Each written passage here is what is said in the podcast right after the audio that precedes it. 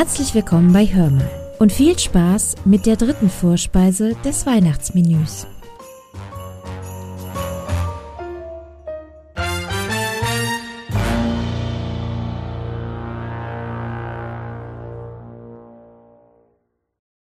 Wir befinden uns, wie ihr euch bestimmt denken könnt, noch immer in Rimini.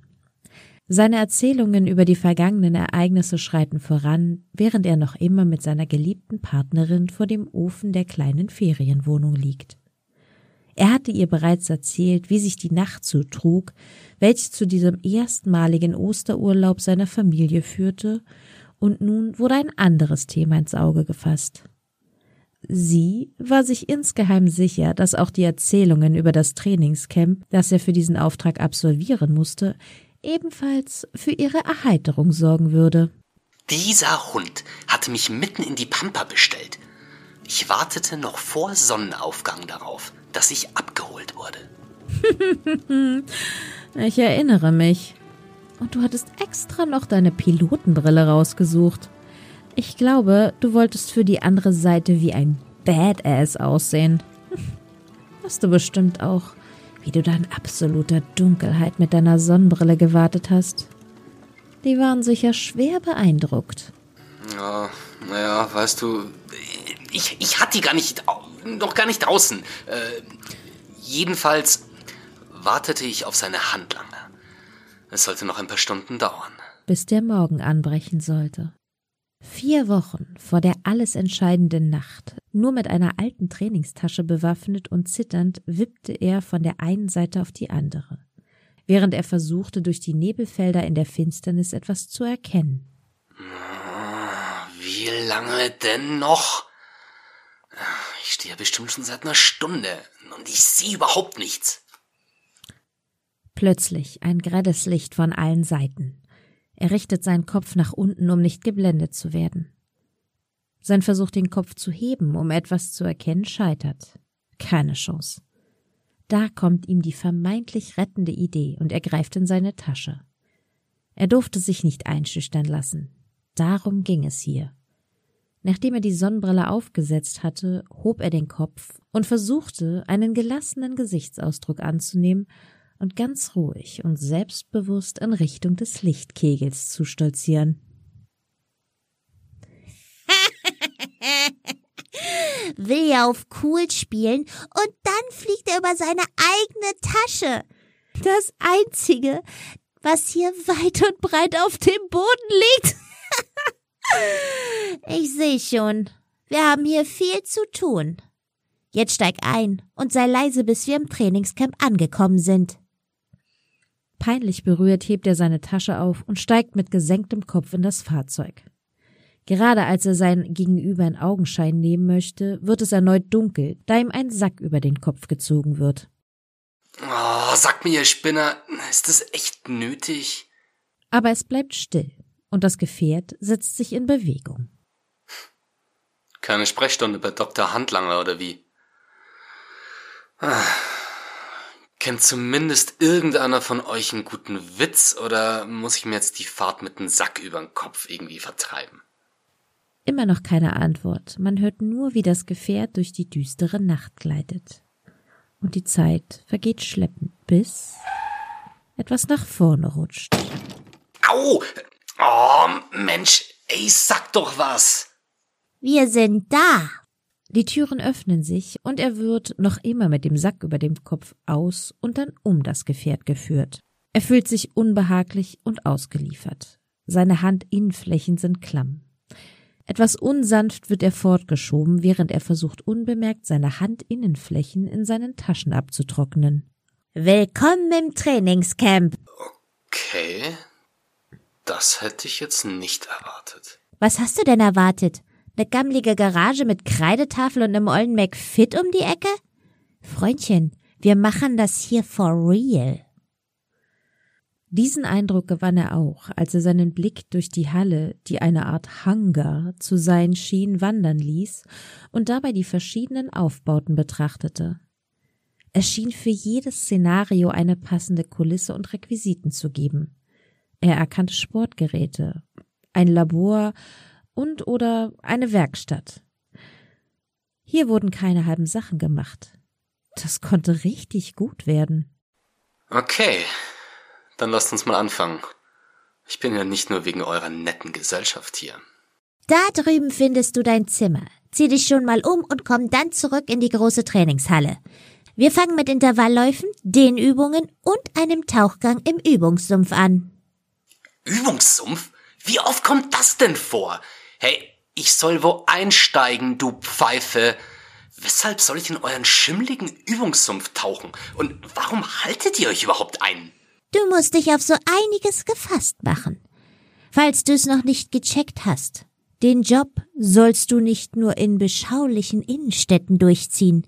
Die Liste der Zielobjekte ist groß, verschieden und ebenso deren Lage. Und jetzt stell dich nicht weiter an.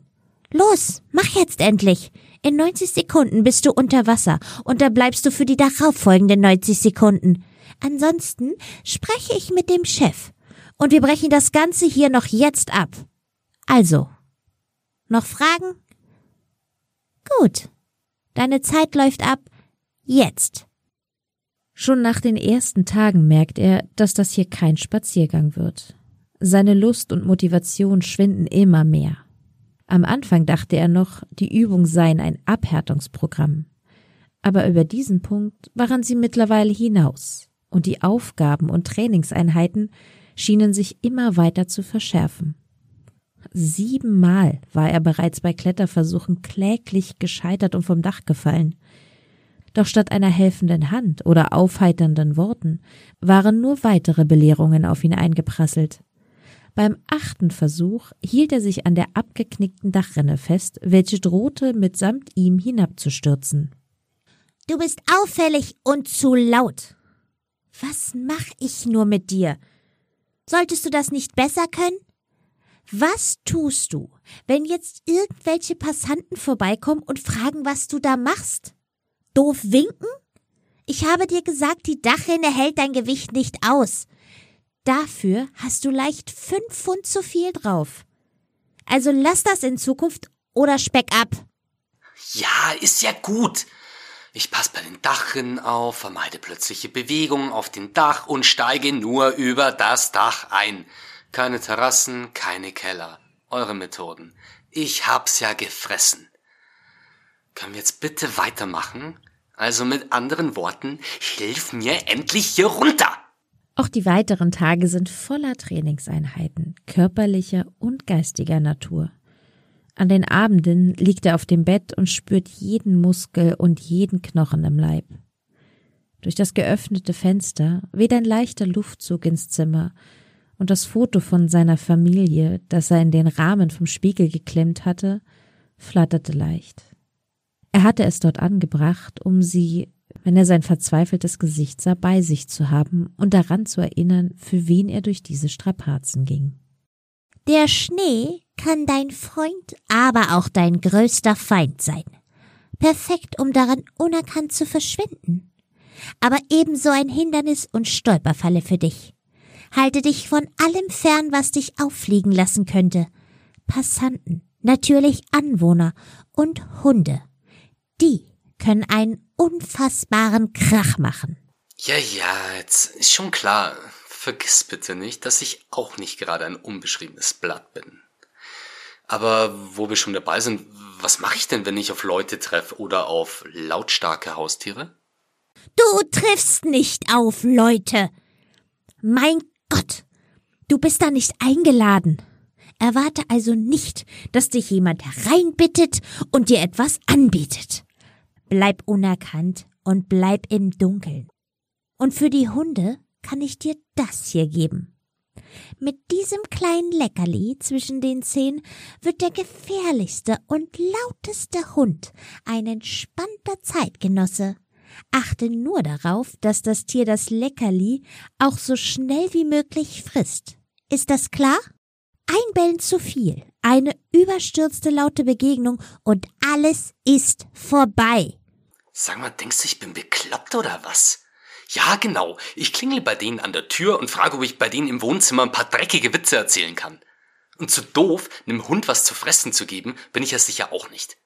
Hey, spielt euch mal nicht so auf, okay? Ihr kocht auch nur mit dem gleichen dreckigen Wasser wie wir alle. Freundchen, ich habe schon Dinger durchgezogen, da hat die Tür bei dir vom Einstellungsgespräch noch gewackelt. Also fahr dich mal ein bisschen runter. Uhuhuhu. Ja, da hast du es ihm aber mal gegeben. Nicht schlecht. Ich hoffe jedoch für dich, dass die deine Stunts von dem Abend nicht mitgekriegt haben. Ansonsten kannst du dir das ewig anhören. Denn noch dazu hatte er sich im Gegenzug bei seinem Training ja geschickter angestellt, so dass er seine Aufgabe wohl auch etwas souveräner erledigen wird. Das war nur bei den ersten Zielobjekten. Danach lief alles reibungslos. Naja, etwas Gutes hatte es ja, abgesehen von diesem Urlaub. Durch den Vorteil mit der Regenrinne hast du dich an deine Diät gehalten. Er wirft ihr einen leicht beleidigten Blick zu. Jedoch zerstreut sie seinen Unmut ganz schnell wieder, indem sie ihm einen zärtlichen Kuss gibt und sich an ihn schmiegt. Ich erinnere mich noch sehr gut an den Abend, an dem du von deinem Treffen mit ihm heimkamst und mir von eurem Deal erzählt hast. Es war wirklich eine besondere Nacht. Dieser Satz brachte ihn zurück an den Abend vier Tage bevor das Trainingscamp starten sollte. Er wusste noch, wie sich die Tür hinter ihm schloss, nach dem Treffen, bei dem er eine Entscheidung getroffen hatte, die nicht nur ihn, sondern auch seine Familie beeinflussen würde.